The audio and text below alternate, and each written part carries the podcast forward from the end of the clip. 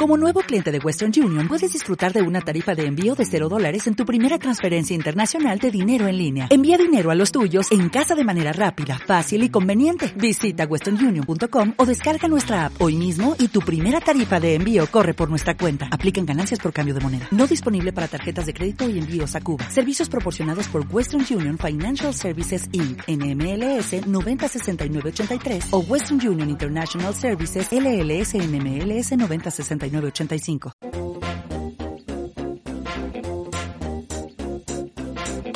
Esto es Visión Global con Gema González. A la espera de ver qué pasa con la dichosa reforma del Consejo General del Poder Judicial, de si el gobierno de Pedro Sánchez es capaz de negociar con el Partido Popular la renovación del Poder Judicial y de ver qué piensan de todo esto en Bruselas. En una entrevista en RAC 1, el ministro de Sanidad Salvador Illa dice que esta Navidad no va a ser normal. Va a ser una Navidad diferente, con distancia, y que nos quedan todavía seis meses complicados hasta que haya vacuna que se espera para el 2021. Entre tanto, echamos un vistazo al otro lado del Atlántico a ver lo que está pasando en la principal bolsa del mundo. Los inversores pendientes de la evolución de la pandemia, de cómo los laboratorios van desarrollando las distintas fases de las eh, vacunas eh, puestas en marcha, y lo que tenemos son ganas de despedir esta semana en tono positivo. Tenemos al Dow Jones Que suma un 0,86% en los 28.740 puntos. El SP500 vuelve a recuperar los 3.500 puntos, está subiendo algo más de medio punto porcentual. Y el Nasdaq 100 sube un 0,37% en los 11.943 puntos. Hoy también los inversores eh, estaban pendientes de los datos macro que se han publicado en Estados Unidos. Por un lado, las ventas minoristas de septiembre que han superado los pronósticos, las estimaciones y han subido un 1,9%. También bastante mejor de lo esperado ha salido el índice de confianza de la Universidad de Michigan, datos que sirven para calibrar, para medir cuál es la situación actual de la economía estadounidense, a la espera de ver qué es lo que sucede con ese nuevo paquete de estímulos. Hoy, al que hemos escuchado, es a Larry Kudlow, al asesor principal económico de la Casa Blanca. Le está preguntando el, el presentador de Fox News ¿Cómo ve la posibilidad de que se alcance un acuerdo entre republicanos y demócratas para poner encima de la mesa dos billones de dólares que irían directamente a los bolsillos de los estadounidenses? Larry Kudlow dice que no tiene una conclusión definitiva sobre esas conversaciones, sigue hablando día tras día con el secretario del Tesoro, con Steven Mnuchin, pero cree, lo han escuchado, casi imposible llegar a ese acuerdo sobre el paquete de estímulos y lo más imposible todavía, ponerlo en marcha antes de las elecciones de noviembre. Echamos un vistazo también a los valores porque hoy hay que hablar de Boeing. Está subiendo algo más de un 3% después de que la Agencia de Seguridad Aérea de la Unión Europea haya dicho que el 737 MAX es seguro y que puede volver a volar. La compañía, no obstante, aún debe implementar la actualización de software que le exigía el regulador en estos aparatos. Recordemos que los 737 MAX llevan en tierra desde marzo de 2019. Echamos un vistazo al resto de bolsas latinoamericanas para ver cómo encaran esta recta final de la semana. Pedro López Fontaneda, muy buenas noches. Buenas noches. Una jornada más en verde. El Merval argentino que sube un 1,80%. Hoy en Brasil el Bovespa eh, a la baja, un 0,37 está perdiendo ahora mismo Chile. El IPSA también a la baja en rojo, 0,59 está perdiendo. Y terminamos en México con el IPC que baja un ligero 0,17%. Echamos un vistazo al mercado de divisas que hoy está un poquito más movidito después de la última advertencia del premier británico de Boris Johnson de que no va a haber un acuerdo con la Unión Europea. Tenemos a la libra que vuelve a los 1,29 dólares después de tocar ayer 1,30 dólares. El euro repite los 1,17 después de confirmarse ese dato de IPC de la eurozona en septiembre en el menos 0,3%. En los mercados de materias primas, las caídas reaparecen en el mercado del petróleo. Tenemos al barril de referencia en Europa, al tipo Brent, que baja un 0,6% a los 42 dólares con 89 centavos. El futuro del West Texas, el de referencia en Estados Unidos, baja un 0,2% hasta los 40,80 1.188 dólares.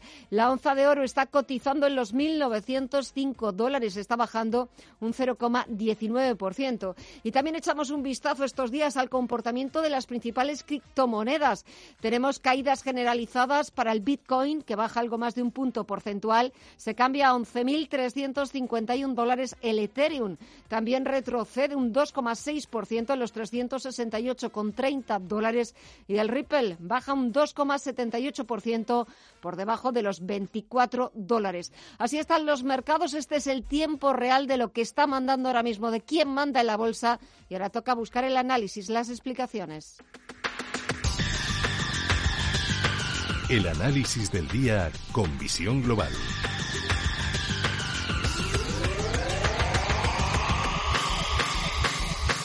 Y saludamos a Javier Martín, que es socio director de Ursus 3 Capital, Agencia de Valores. Javier, muy buenas noches. ¿Qué tal, Gema? ¿Qué tal todos? Buenas noches. Buenas noches. Ponemos ya punto final a esta semana, muy parecida a la semana anterior. Seguimos con los mismos asuntos pendientes, ese paquete de estímulos, negociaciones estancadas. Parece que ya no hay tiempo materialmente posible para que se alcance ese acuerdo entre republicanos y demócratas y sobre todo se implemente. Están las elecciones eh, del 3 de noviembre por ahí en medio. Tenemos también esta semana ha habido noticias negativas sobre algunos eh, laboratorios y algunas eh, vacunas de nuevo ese miedo de los inversores por los rebrotes, sobre todo aquí en Europa. Menuda semanita. Sí, en general una semana de malas noticias. En general decepción, pues en lo que decías, el tema de las vacunas, decepciones eh, en las negociaciones, también en el Brexit, presupuestos en Estados Unidos. Eh, y por supuesto eh, la fuerza con la que los rebrotes pues están otra vez tocando la economía y haciendo frenar, eh, haciendo que bueno pues que se, se pongan limitaciones a, a, la actividad económica y al movimiento de las personas. En general una semana negativa de mercados, pero sin embargo hemos visto que los mercados, las bolsas de bajar, nada. Algún día sí han perdido los nervios, pero de forma más o menos templada. Al día siguiente o a los dos días empezaban a, recuperarlo. Lo que ha sido frenético, eh, absolutamente espectacular, es eh, cómo los bancos centrales siguen comprando eh, papel de gobiernos, como los tipos de interés de los gobiernos eh, siguen a la baja de forma eh, insultante. Y da igual que el emisor sea Italia o que sea España o que sea cualquier otro eh, gobierno, cuenta con el respaldo de, de, los bancos centrales, de la Comisión Europea y el mercado literalmente pues ve unos precios alucinantes. Da igual lo que pasa en la política interna de España o de otros países, ahí el que, el que impone los precios es el Banco Central y eh, todo eso se traslada a todos los bonos, a cualquier tipo de bonos, subordinados, emergentes, high yield, eh, cualquier tipo de ellos y también pues están, están muy fuertes con, con tires muy bajitas y, que a su vez pues eh, esas rentabilidades de los bonos lo que hacen es proyectar valoraciones teóricas en las bolsas y en los inmuebles y, y en cualquier activo que tenga rendimiento, que tenga un cupón y, le hace parecer como más apetecible. Eso ha sido sin duda esta semana muy notable y se ha visto a muchos inversores de los mercados de bonos pues eh, literalmente alucinar con las ganancias que habían acumulado o con las pérdidas, porque los inversores apuestan a un lado y al otro a través de los futuros.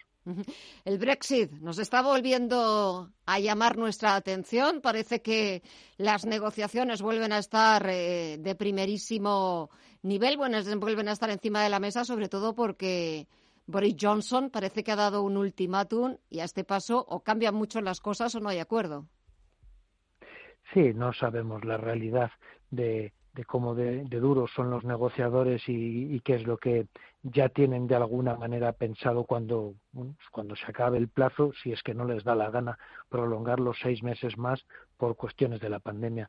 Pero sí, lo que está claro es que el Reino Unido va, eh, se ha metido en un callejón sin salida o por lo menos ha tomado una decisión muy contundente y tendrá que afrontar pues muchas de las consecuencias de, esa decisión. Pero bueno, siempre hemos dicho que eh, también les da libertad para, para decidir sobre otros muchos temas de su política del día a día y les va a dar la capacidad de redefinirse como nación y confiemos en que lo hagan bien, sin duda lo, harán bien. Que confiemos nosotros o no, seguro que lo hacen bien. Esperemos, esperemos que sí, sobre todo por porque eh, de que lo hagan bien dependen tanto los británicos como dependemos eh, el resto de la Unión Europea. Va a ser también una historia muy distinta de lo que conocemos de lo que conocemos y los españoles. También por y los españoles que nos va mucho nos, va mucho la inversión del Reino Unido.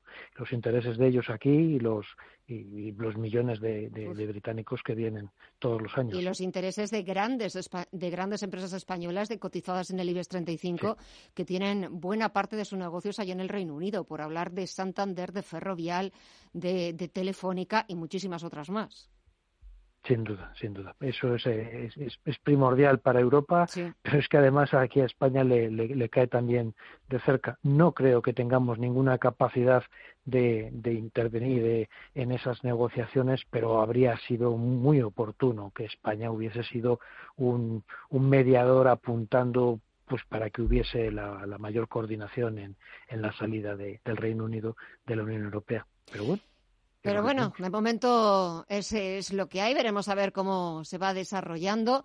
Y lo que también veremos la próxima semana, continúa esa presentación de resultados en Estados Unidos. La próxima semana las eh, tecnológicas conoceremos resultados de Netflix, de Tesla, de Amazon, de Intel. Y aquí empieza en España. Este martes creo que se estrenan con Enagas e Iberdrola. ¿Cómo van a ser las cuentas? Lo que estamos viendo es eh, reducciones eh, en, las ventas, reducciones en los, beneficios del orden del 20-25%, un tanto, bueno, pues un tanto acorde con, lo esperado, aunque en algunas ocasiones eh, algunas cuentas de resultados, sobre todo de la banca, que es el termómetro y es el que más sensible es a la debilidad, pues hay quienes apuntan a que no se las creen, a que simplemente los reguladores bancarios están eh, autorizando o están dando bueno pues carta blanca para que determinados impagados pues todavía no se no se declaren como impagados hasta que no pase un cierto tiempo sencillamente porque mm, bueno pues, pues, pues posiblemente eh, son cifras muy elevadas. Hay quienes hablan del triple incluso de, de los niveles de morosidad no eh, y de forma incluso un poco más, eh, más elevada eh, en lo referente al sector inmobiliario. Las promociones inmobiliarias con financiación, pues te puedes imaginar, mm. eh, los, los niveles de ventas pues han caído a plomo, entonces si dependes de las ventas para hacer frente a créditos, pues la cosa se ha puesto complicada. Por supuesto que es una cuestión temporal, es una cuestión que a lo mejor en tres o seis meses no tiene nada que ver con lo que hay ahora y en doce meses o dieciocho absolutamente nada con lo que hay ahora. Y posiblemente es por eso por lo que los mercados de capitales eh, están, están tan sólidos, están tan, tan, tan tranquilos, a pesar de haber habido estos rebrotes tan importantes. Yo personalmente sigo creyendo que, que estamos ya inmersos en, una, en un ciclo alcista que nos va a llevar pues, eh, pues muy arriba. Esperemos que la recuperación de la economía sea más, más bien rápida que lenta y los mercados de capitales irán recogiendo la recuperación de, esos, de esas cuentas de resultados que lo que veamos la semana que viene y las próximas semanas pues todavía corresponde a un periodo muy aturdido de la economía, pero los mercados, eh, las bolsas siempre tienen esa obsesión, la de, la de intentar proyectar dentro de seis, de doce meses cómo, cómo están las cosas. Y, yo creo que las cosas estarán mejor sin duda y probablemente las, las bolsas lo irán confirmando porque bueno, eh, es bastante, bastante horrible, horroroso lo que lo que es el nivel de actividad actual. Sí, y sobre todo horrible también puede ser lo que, lo que se nos avecina, sobre todo viendo las restricciones que ya han impuesto en algunos países eh, de Europa muy cercanos a nuestro entorno y que me temo que tarde o temprano va a pasar también lo mismo aquí en, en España. Javier Martín, socio director de Ursus 3 Capital, agencia de valores. Pero hasta que eso pase, que nos dejen pasar un buen fin de semana, por lo menos tranquilo que toca descansar, recargar pilas y volver el lunes con las pilas al 100% para afrontar una nueva semana. Ha sido un verdadero placer. Gracias, como siempre, por el análisis. Que pases un buen fin de semana. Cuídate mucho y hasta la próxima. Un fuerte abrazo. Igualmente, un fuerte abrazo. Visión global. Los mercados. Y de vuelta a las principales bolsas europeas, el IBEX 35 consigue despedir la semana salvando los 6.800 puntos en una semana de mucha volatilidad en la que el selectivo se ha dejado un 1,4%. Los inversores se preparan ya para el primer gran aluvión de resultados empresariales de la nueva temporada. El martes empezarán aquí en España las cuentas de Enagas e Iberdrola.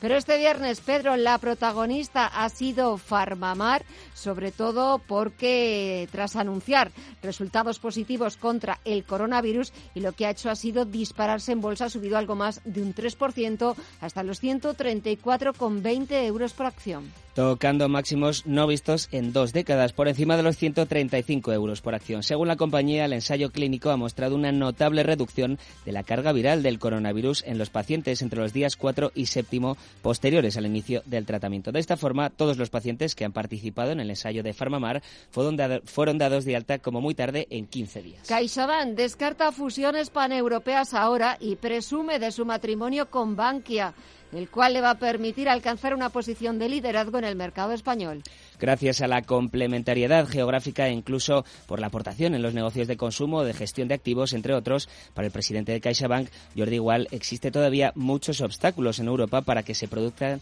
fusiones entre entidades de distintos Estados miembros debido a que la regulación, la supervisión o los procesos de resolución continúan muy fragmentados. Ana Botín defiende que retomar el pago de dividendos va a ayudar a las economías. La presidenta del Santander espera que las autoridades europeas reconsideren su veto al pago de dividendos de la banca que por el momento se extiende hasta enero de 2021. Tenemos, ha dicho Ana Botín, suficiente colchón de capital y no estamos fuera de peligro, pero no todos los bancos somos iguales. Volver a los dividendos va a ayudar a la economía porque ayudar al flujo de capitales abarata los costes del capital. Es algo a considerar muy seriamente por los reguladores globales. Y Duro Felguera critica la propuesta presentada por el empresario asturiano Blas Herrero. Considera que no es legal ni tampoco viable. Y además no le consta que la propuesta tenga la aprobación de ninguno de los bancos. Comisiones sobre ha informado este viernes que el empresario asturiano les ha remitido una carta sobre su proyecto con el que pretende garantizar la viabilidad de la compañía, una carta que también habría hecho llegar a los integrantes del Consejo de Administración. Y terminamos con un estreno en bolsa, el de Soltec. Será la primera salida a bolsa en casi dos años, el estreno el próximo 29 de octubre. La compañía, especializada en la fabricación de seguidores solares, alcanzará una valoración de entre los 370,5 y 440,4 millones de euros, es decir, entre 3,6 y 4,82 euros por acción, en función de la demanda de inversiones que encuentre eh, la ampliación de capital que realizará. No habrá tanto, no habrá tramo minorista, salvo un 2% reservado a empleados y familia. Y un último apunte del mercado de la deuda pública, las incertidumbres en la renta variable y las posibles medidas adicionales que ya estudian los bancos centrales mantienen las compras, mantienen el apetito por entrar en el mercado de renta fija. El interés del bono español a 10 años vuelve a rondar mínimos de un año en el 0,2 12% con la prima de riesgo en el entorno de los 75 puntos básicos.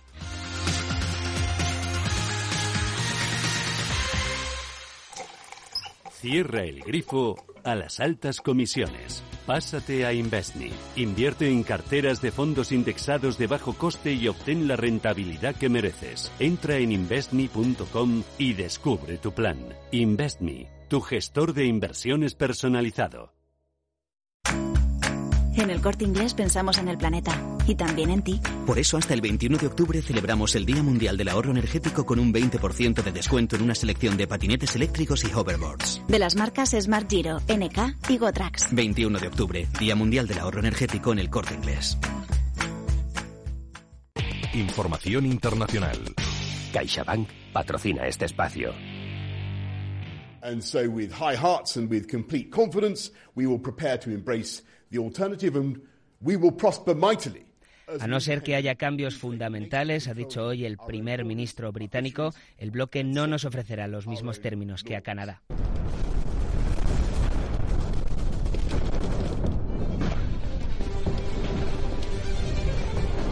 Brexit duro. Johnson pide a los británicos que se preparen para un Brexit duro. De todas las opciones, la más mala, un divorcio sin régimen de visitas. El bando británico había dado su ultimátum. Querían cambios en las negociaciones y los querían ya.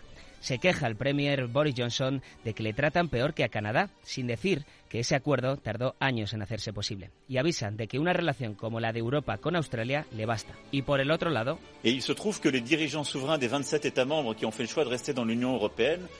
Los 27 Estados miembros que hemos decidido quedarnos no estamos aquí para hacer feliz a Boris Johnson. La doble reunión del Consejo de Europa entre ayer y hoy no ha servido para bajar los humos a las partes. Las viejas rivalidades entre potencias salen a la luz.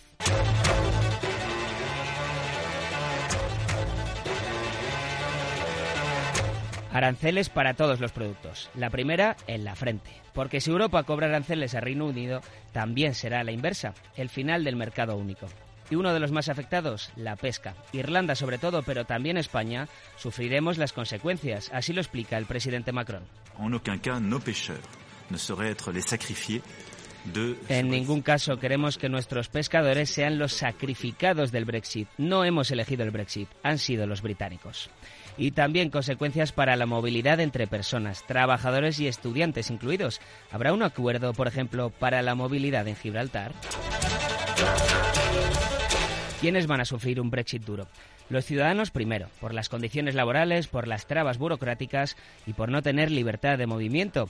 Y las empresas después, aranceles, el miedo al dumping y la competencia desleal. Europa sabe que pierde con este trato. Pero aunque Johnson alce su bandera y diga que saldrán ganando con esta salida, este Brexit no le viene bien a nadie. CaixaBank ha patrocinado este espacio. En CaixaBank, a través de Vida Caixa y CaixaBank Asset Management, integramos criterios sociales, ambientales y de buen gobierno en nuestras decisiones de inversión. Por eso, nuestros planes de pensiones y fondos de inversión han conseguido la máxima calificación de los principios de inversión responsable. CaixaBank. Escuchar, hablar, hacer.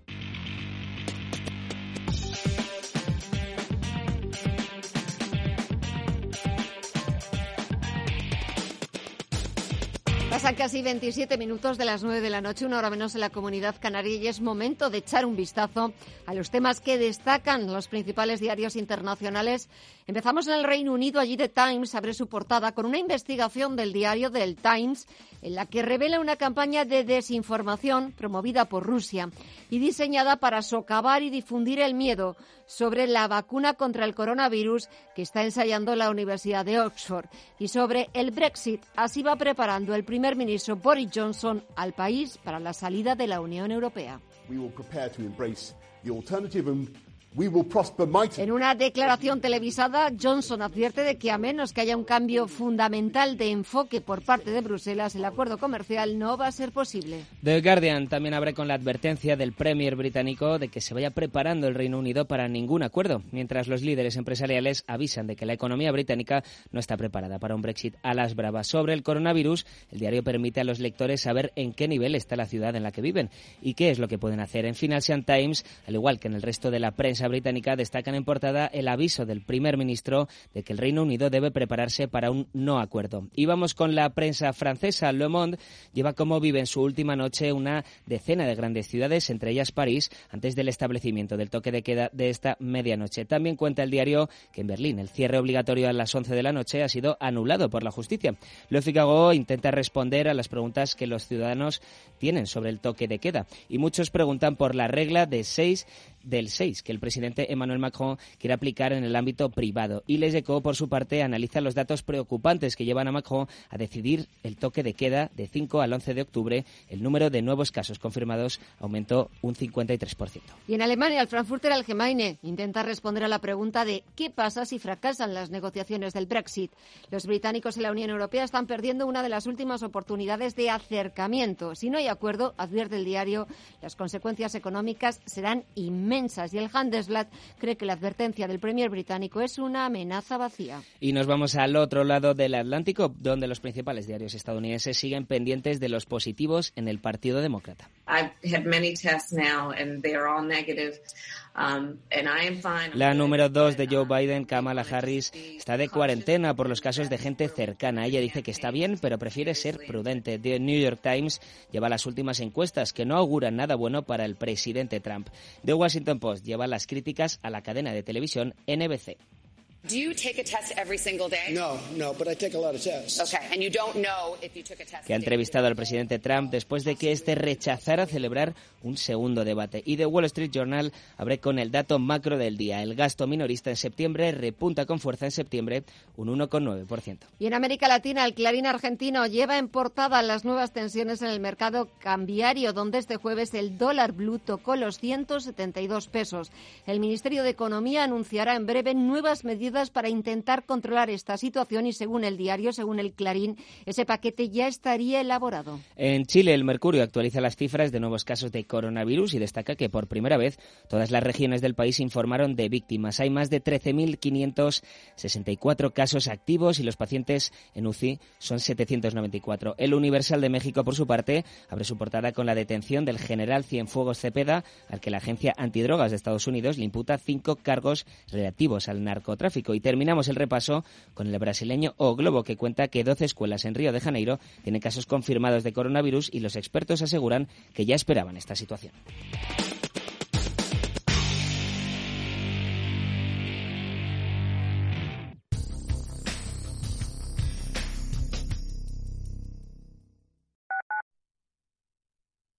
Quiero alquilar mi casa, pero ¿y si los inquilinos no me pagan o no cuidan el piso o tengo quejas? Deja de preocuparte, porque en Renta Garantizada te protegen de todo. Cobrarás tu alquiler todos los meses aunque no pague el inquilino y se ocupan de la gestión del día a día. Y tú, tranquilo. Infórmate en el 910 1095 o en rentagarantizada.es. Alquiler garantizado. Oliver y Alcázar, especialistas en implantología de carga inmediata, trae a España los implantes corticales, indicados para pacientes con reabsorciones extremas de hueso, sin necesidad de injertos óseos, prótesis definitiva en menos de un mes y al mismo precio que los implantes tradicionales. Confía en Oliver y Alcázar y vuelva a sonreír. Primera consulta gratuita en el 91 564 6686 o en oliverialcázar.com. Poseemos todos los equipos y garantías de seguridad para nuestros pacientes frente al COVID-19. En la Fundación La Caixa tenemos una forma de cambiar el mundo y es hacerlo como siempre lo hemos hecho, persona a persona. Atendemos las necesidades de los colectivos más vulnerables y llevamos la investigación médica, la cultura y la educación a todo el mundo. Programa a programa, persona a persona. Fundación La Caixa. A tan solo un minuto de la puerta de Alcalá tienes un refugio, un oasis donde encontrarte con la vanguardia y la tradición engarzados a la perfección. La cocina mediterránea de autor del restaurante Arrayán, a cargo de nuestro chef Javi Cabrera, es de una técnica impecable, pero sin artificios, dando prioridad al producto y a la naturalidad. Cocina estrictamente de mercado en un espacio exclusivo de tranquilidad. Los mercados financieros las bolsas más importantes. Información clara y precisa. Esto es Radio Intereconomía.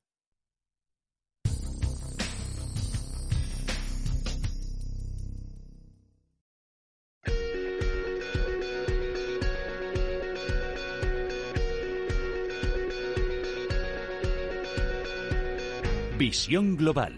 Un programa para ganar. Un programa para ganar, pero también para irse de fiesta, porque es lo que vamos a hacer en los próximos minutos. Nos vamos a ir a la gran fiesta del patrimonio cultural organizada por el Ayuntamiento de Madrid. Madrid Otra Mirada, así se llama, celebra su octava edición este fin de semana, abriendo las puertas de 95 lugares de interés patrimonial. Tenemos la grandísima suerte, es un verdadero placer contar esta noche con el director general de Patrimonio del Ayuntamiento de Madrid, Luis Lafuente. Luis, muy buenas noches. Hola, muy buenas noches. ¿Me permites tutearte? Sí, sí, claro, por supuesto. Muchísimas gracias. Bueno, Madrid otra mirada, octava edición, a pesar de todas las circunstancias. Las entradas ya están agotadas, no, agotadísimas, pero para los afortunados que han conseguido una plaza, ¿qué es lo que van a descubrir? ¿Qué otro Madrid van a ver? Bueno, Madrid otra mirada es un programa que está, este año celebramos la octava edición y quizás la buena la buena noticia es esa, ¿no? Que, dadas las circunstancias sanitarias en las que estamos viviendo puedan eh, pueda celebrarse este, este programa que su objetivo principal es acercar a todos, eh, en este caso especialmente será más a los madrileños y madrileñas, pues el patrimonio cultural de la ciudad, ¿no? que ayudarán a verlo pues con otros ojos distintos a los que lo vieron por primera vez si ya lo habían visto o descubrirán algunas joyas del patrimonio histórico madrileño. Me imagino que la selección de esos lugares, de ese extensísimo y riquísimo patrimonio eh, de la ciudad de Madrid, me imagino que la selección de los lugares tiene que ser una selección verdaderamente que muchas veces me imagino, Luis, que no sabréis a lo mejor qué no poner o, qué quitar para tampoco hacerlo demasiado extensivo.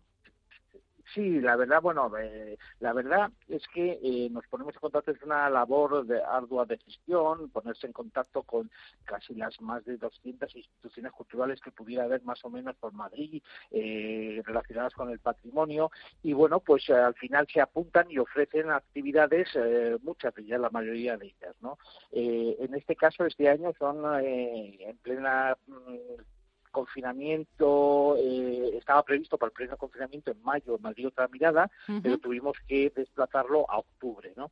Y, bueno, pues eh, han sido 95 las instituciones que han respondido, con lo cual te aprovecho para agradecer el interés mostrado y su colaboración con el ayuntamiento. Y de lo que se trata es que en tres días, hoy viernes, mañana sábado y el domingo, eh, pongan gratuitamente, abran las puertas de una manera gratuita para que los madrileños puedan disfrutar de, de estas joyas. Es verdad que la página web eh, de patrimonio eh, madrid.es o reservas de patrimonio se colapsó enseguida, casi en, menos de una hora prácticamente todas las actividades que se desarrollan eh, se, se, agotaron, pero también es cierto que no todas las actividades eran objeto de reserva, ¿no? Mm. Eh, solamente 48 de las 126 actividades, 48 estaban en la web esta que se que se acabó enseguida, pero hay otras 78 actividades en donde o bien se reservan por la página web de la propia institución o bien no necesitan reserva, sino que es un tema de acudir al sitio eh, y bueno, pues mientras se van haciendo los grupos, porque eso sí, todas estas actividades se hacen con todas las medidas de seguridad mascarilla y grupos de cinco más el guía seis personas ¿eh? como máximo. Eh, y bueno, pues la Casa América, por ejemplo, la casa, el Centro Cultural de la Casa de Vacas, la Escuela de, Arte de San Francisco, las escuelas pías o iglesias como San Jerónimo, el Museo Arqueológico Nacional, el Museo de Historia, esos no tienen reserva, con lo cual, bueno, pues animo a, los madrileños a que se sigan profundizando en, la web y vean la posibilidad de ir a todos estos sitios. Eh, lo de que en apenas unos minutos agotaron las entradas porque yo era una de esas personas que estaba. Al final conseguí un paseo el domingo por la, para conocer la historia de la Plaza Mayor y sobre todo lo que más me atraía de la visita es eh, poder entrar en la Casa de la Panadería que es uno de mis eh, asuntos, era uno de mis asuntos pendientes, pero es verdad que también, Luis, eh, tengo que felicitaros, primero porque la página es verdad que enseguida se agotaron las entradas, es verdad que también esta vez, en esta edición, el número de entradas era mucho más reducido por las circunstancias actuales que, que nos ha tocado vivir, pero también eso, por una parte, demuestra el buen trabajo que hacéis sobre todo pues de esa ardua labor que me estabas contando de contactar con las diferentes instituciones eh, patrimoniales para que de forma gratuita, de forma altruista, den a conocer muchos de esos sitios que, si no es por estas eh, iniciativas, hay que pagar una entrada, aunque sea algo más reducida, pero hay que pagar una entrada. Y lo que te quería decir es el esfuerzo que habéis hecho, cómo tiene su recompensa, porque la gente madrileños, eh, gente de fuera, perfectamente está al tanto de cuándo van a salir y el interés que hay por participar en cualquiera de esas actividades es absolutamente brutal. Efectivamente, eh, bueno, pues eh, la satisfacción es eh, la reacción del público. ya, hombre, nos cuentan anécdotas de familias que se reúnen media hora antes de que se abra la hora de reservar los espacios con varios ordenadores para intentar sacar todas las entradas más posibles.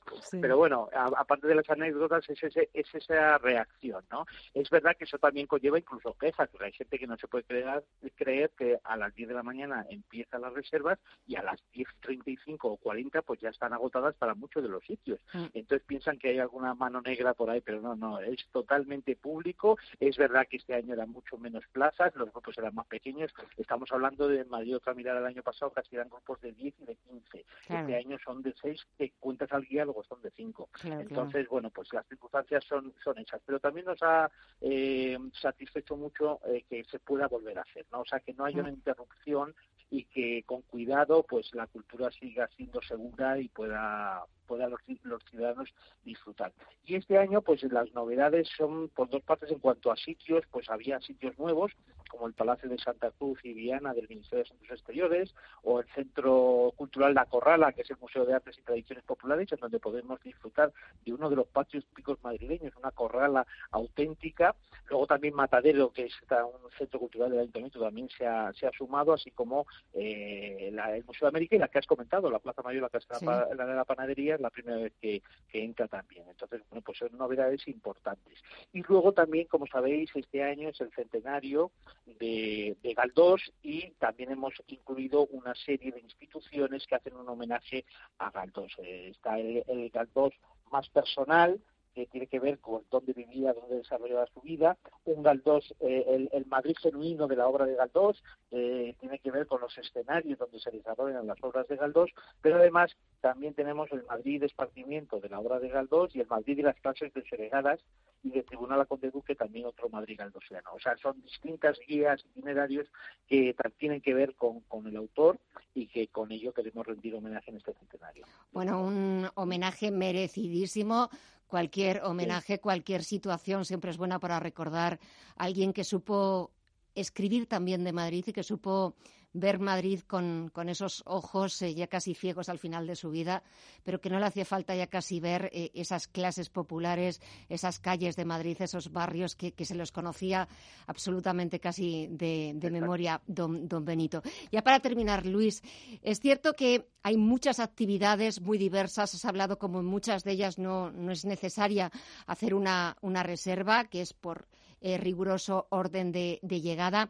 Eh, y es verdad que yo creo que muchas veces cuando miramos la lista de, del patrimonio tan maravilloso que tenemos y que podemos disfrutar aquí en Madrid, muchas veces no somos conscientes de esa riqueza y de una riqueza que hay que cuidar que hay que proteger y que hay que restaurar. Y en eso la labor que hacéis desde la Dirección de Patrimonio del Ayuntamiento, de verdad, enhorabuena. Sí, pues muchas gracias, te lo agradezco. Efectivamente, eh, la riqueza patrimonial es, es, es tremenda, en la, lógicamente, en, la, en Madrid capital. Eh, bueno, por, por comentar algo que estamos en mar que llevamos en marcha ya desde hace hace tiempo, pero que ya ahora estamos en la recta final, que es la candidatura para su inscripción en la lista del Patrimonio Mundial de la UNESCO de Paseo del Prado y el Jardín del Buen Retiro, ¿no? Uh -huh. eh, y también que son cosas conocidas, ah, el Prado, ah, el Retiro, sí, vamos muchos, lo conocemos y tal, pero la cantidad de riquezas, curiosidades e interés histórico y artístico que hay dentro totalmente desconocido es bastante increíble. ¿no? Eh, esta candidatura eh, iba a ser uh, bueno valorada en julio pasado en el Comité de Patrimonio Mundial, pero lógicamente por la pandemia se, se ha suspendido. Todavía no sabemos cuándo será o se reanudará este comité, cuándo se volverá a hacer.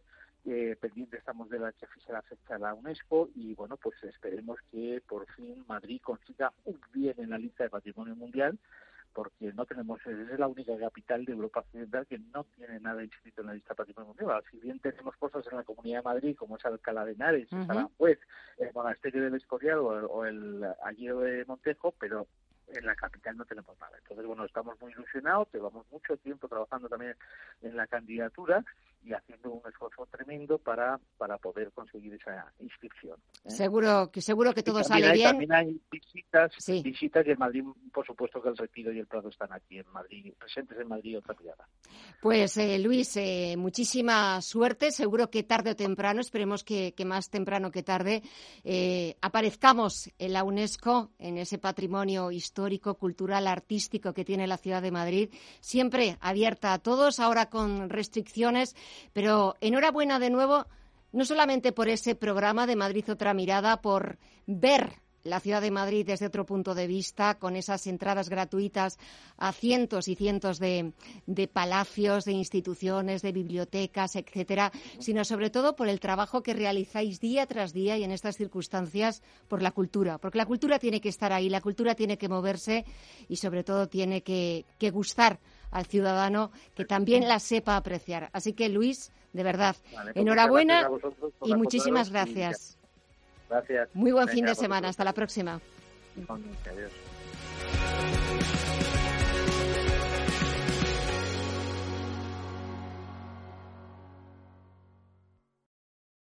Si estás pensando en comprar una casa, entra en cuchabank.es y accede a nuestra oferta hipotecaria. Cuchabank, banco de tu nueva casa.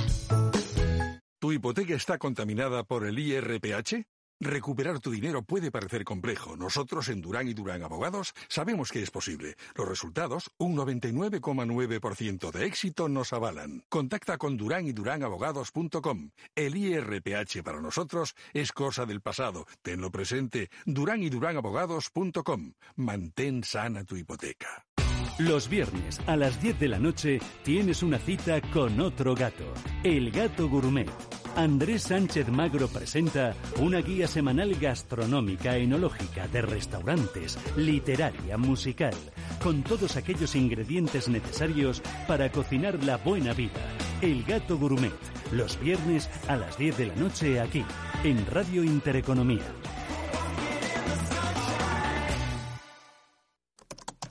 Pues con esto ya tendríamos la hipoteca lista. Poder tramitar tu hipoteca desde casa o desde donde estés es tomarse la vida con Digilosofía. Nueva hipoteca online del Santander. Digital desde el principio, con atención personal hasta el final. Entra en bancosantander.es y calcula ya tu cuota. Si mantienes la cabeza en su sitio, cuando a tu alrededor todos la pierden, si crees en ti mismo cuando otros dudan, el mundo del trading es tuyo. Trading 24 horas, un sinfín de oportunidades. Cuando ves la oportunidad, IG. Todas las operaciones conllevan riesgo. 76% de las cuentas de inversores minoristas pierden dinero en la negociación de CFD con este proveedor. Debe considerar si comprende el funcionamiento de los CFD y si puede permitirse asumir un riesgo elevado de perder su dinero.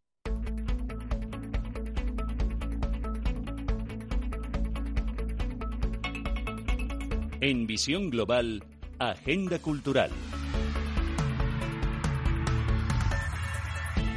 A pesar de las restricciones por localidades, los horarios tempranos de cierre o el miedo a la pandemia, no todos los estrenos se hacen solamente en las plataformas online. Este fin de viene repleto de estrenos de cine y el primero del que vamos a hablar es español.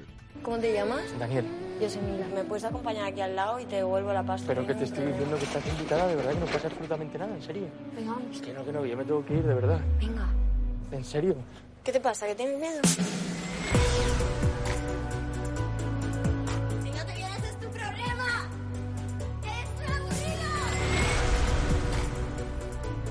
David Victori dirige la nueva película protagonizada por Mario Casas y Milena Smith, No Matarás. Una película fiel al estilo de este director catalán que nos pone en la piel de un joven un tanto friki por su indumentaria que conoce a una chica y pasan una noche que será muy difícil de olvidar. ¿Es su primera visita a Bexil-sur-Mer? Sí, sí, así es. Viene recomendado por una agencia. Muchas escuelas diferentes, veo. Gracias. No era un cumplido. Aquí existe una alianza entre Inglaterra y Alemania. Andy Goddard, un director de cine con mucha suerte por su apellido, estrena su película Las hijas del Reich. El británico, responsable de varios capítulos de la serie Downton Navy, ahora nos ofrece un thriller sobre nazis, un largometraje de época inspirado en la historia de una exclusiva escuela para chicas situada en Inglaterra, donde estudiaron jóvenes alemanas durante los años 30. Mein Vater ist Deutsch. No me gustan las sorpresas y La gran apuesta de la semana, una película presentada en el Festival de Venecia y nominada a los Oscar a la mejor película extranjera. Y ahora se estrena en cine. Se trata de Corpus Christi, una película polaca que explora el debate sobre la fe y el catolicismo en forma de tragicomedia. Trata de un joven que se hace sacerdote en un reformatorio.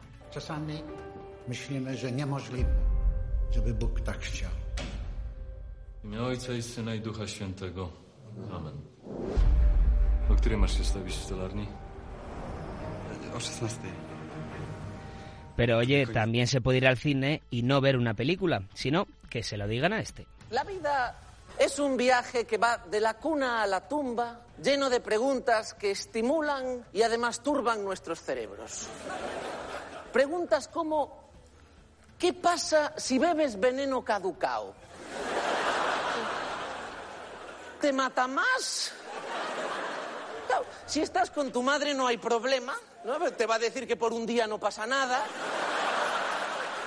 Por un día no pasa nada. Luis Piedraíta estrena hoy su espectáculo de monólogos en Madrid, en la sala Callao. Es mi palabra contra la mía. Se prolongará hasta el 19 de diciembre y promete muchas risas y también una manera muy especial y cómica de hacer pensar al espectador. Ya lo dijo el poeta.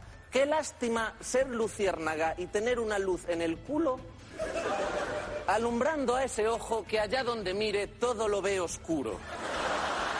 Y terminamos con música.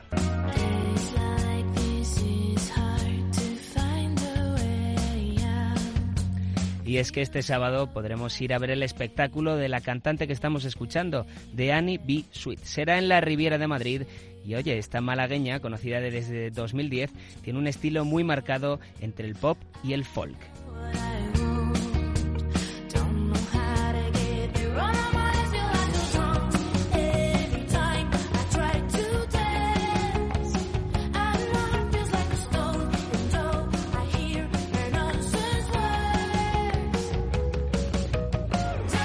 Cambiamos de asunto y les hablamos ahora del estudio Radiografía de la Alimentación Vegetal que ha realizado Bonduel a más de mil españoles. Una de las principales conclusiones es que el 75% de los españoles apuesta por productos de origen vegetal como la principal fuente de alimentación en 10 años. Vamos a desvelar más conclusiones de esta radiografía saludando a Jorge Alonso, que es el director de marketing de Bonduel Iberia. Jorge, muy buenas noches. Hola, muy buenas noches, ¿cómo estáis? Bien, parece que los productos de origen vegetal, es cierto que llevan unos meses o algunos años de moda, pero yo creo que con estas circunstancias eh, sanitarias que nos eh, toca vivir, han vuelto a ponerse más de moda todavía y sobre todo ha hecho ser más consciente a los consumidores de qué es lo que queremos en nuestra mesa. Eso es. Eh, de hecho, nosotros realizamos un estudio llamado Radiografía de la Alimentación Vegetal, sobre todo con un triple objetivo, ¿no? Eh, entender bien el consumo de vegetales entre los españoles, el impacto que había tenido el COVID en su alimentación y luego cómo ha eh, cambiado la concienciación sobre la relación alimentación-sostenibilidad, ¿no?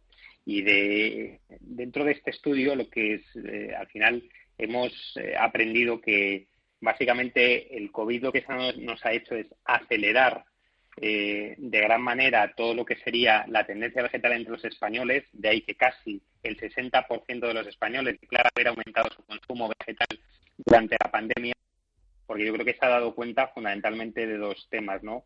Por un lado, eh, que es, absolutamente necesario por temas de salud y luego también, por otro lado, eh, el impacto que tiene cada uno de los alimentos que comemos en nuestra dieta y, que al final cada alimento tiene una huella de carbono y que esa huella de carbono tiene un impacto directo en el medio ambiente. ¿no? Hay varios temas de sostenibilidad importantes dentro de este estudio que, que, se pone de manifiesto. ¿no?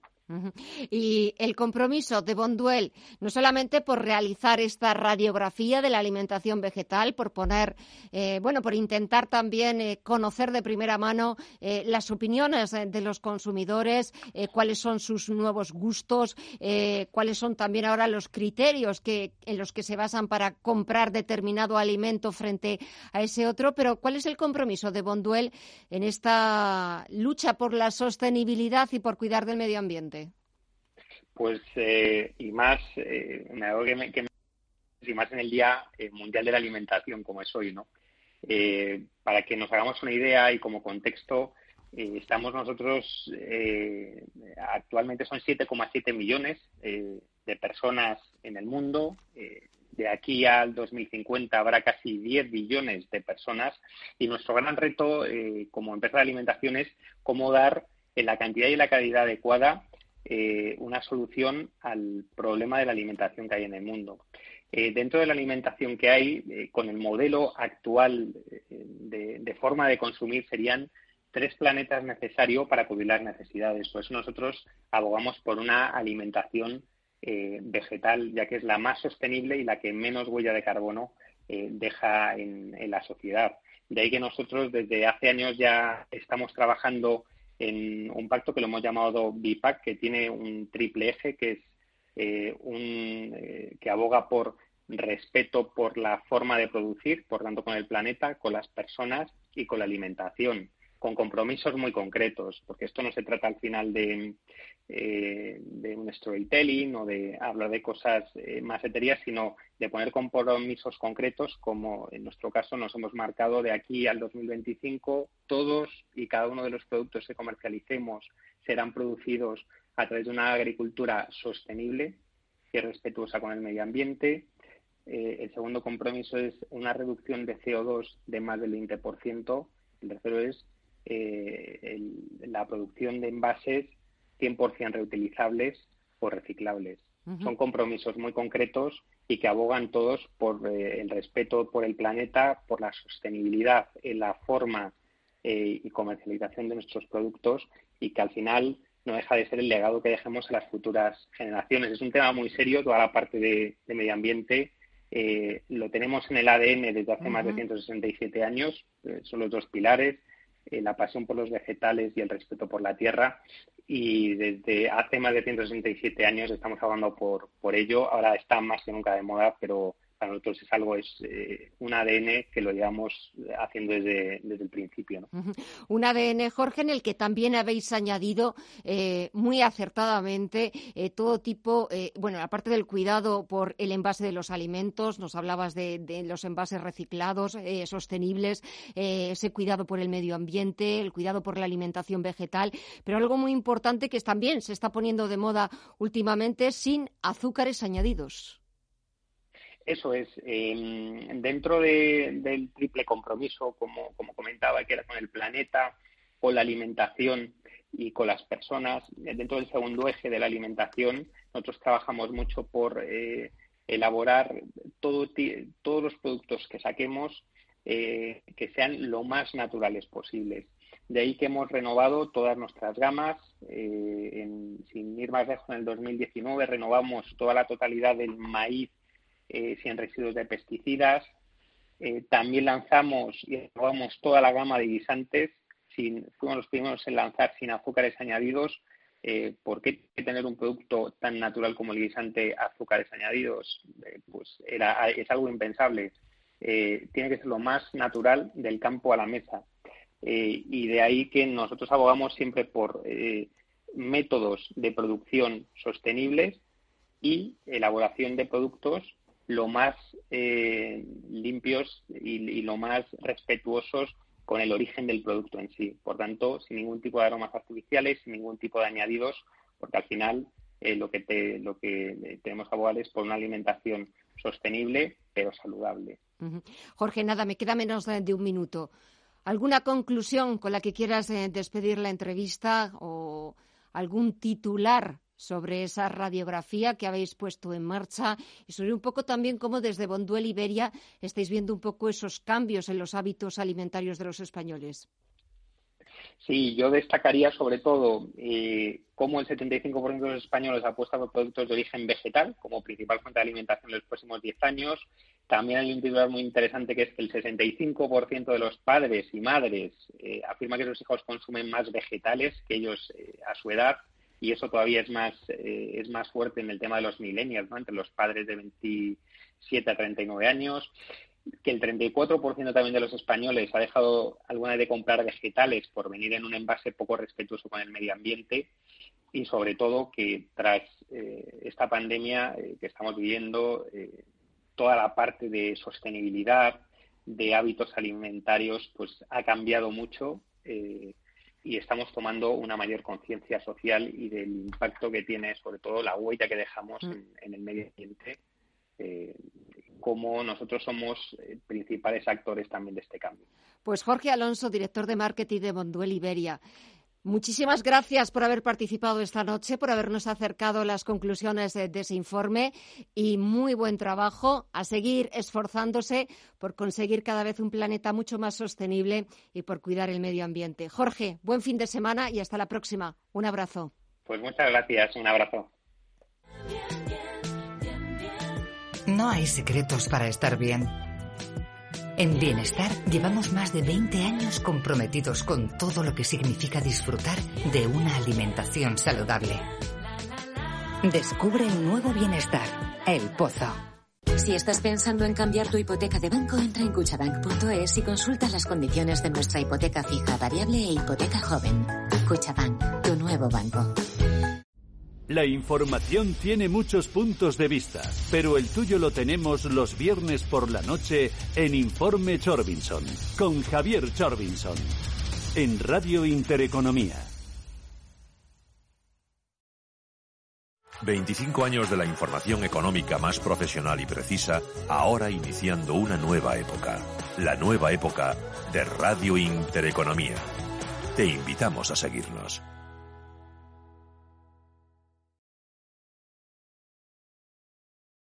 Son las 10 de la noche, las 9 en la comunidad canaria y Wall Street. Echa el cierre. Wall Street, el corazón del distrito financiero mundial, donde el dinero nunca duerme, el tiempo es oro y la riqueza, el poder y los excesos forman parte de su esencia, echa el cierre.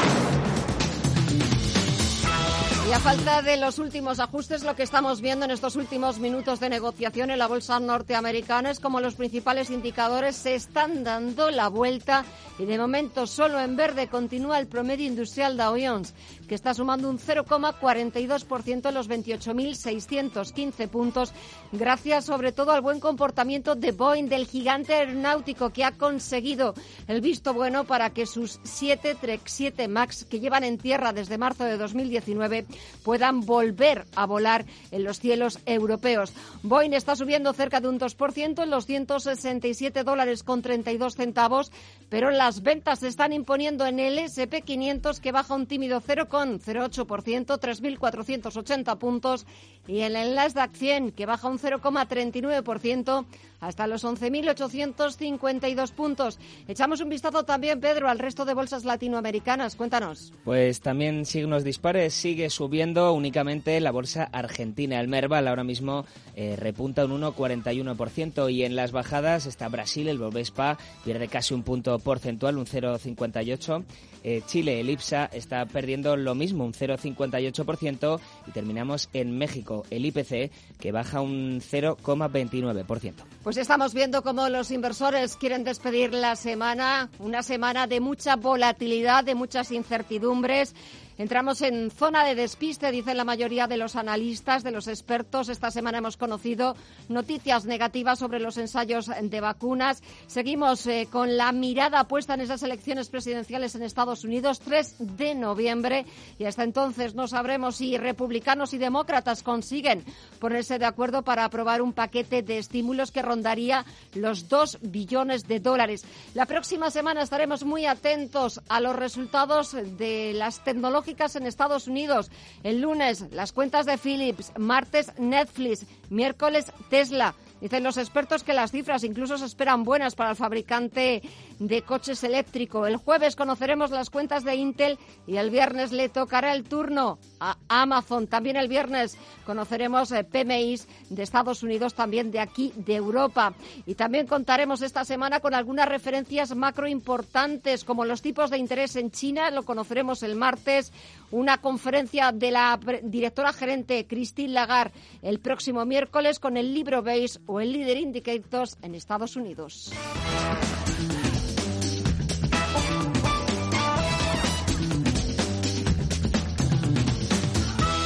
Y así ponemos punto final con la agenda de la próxima semana, esta edición de Visión Global. Cuídense mucho, muchísimas gracias, buen fin de semana y hasta el lunes.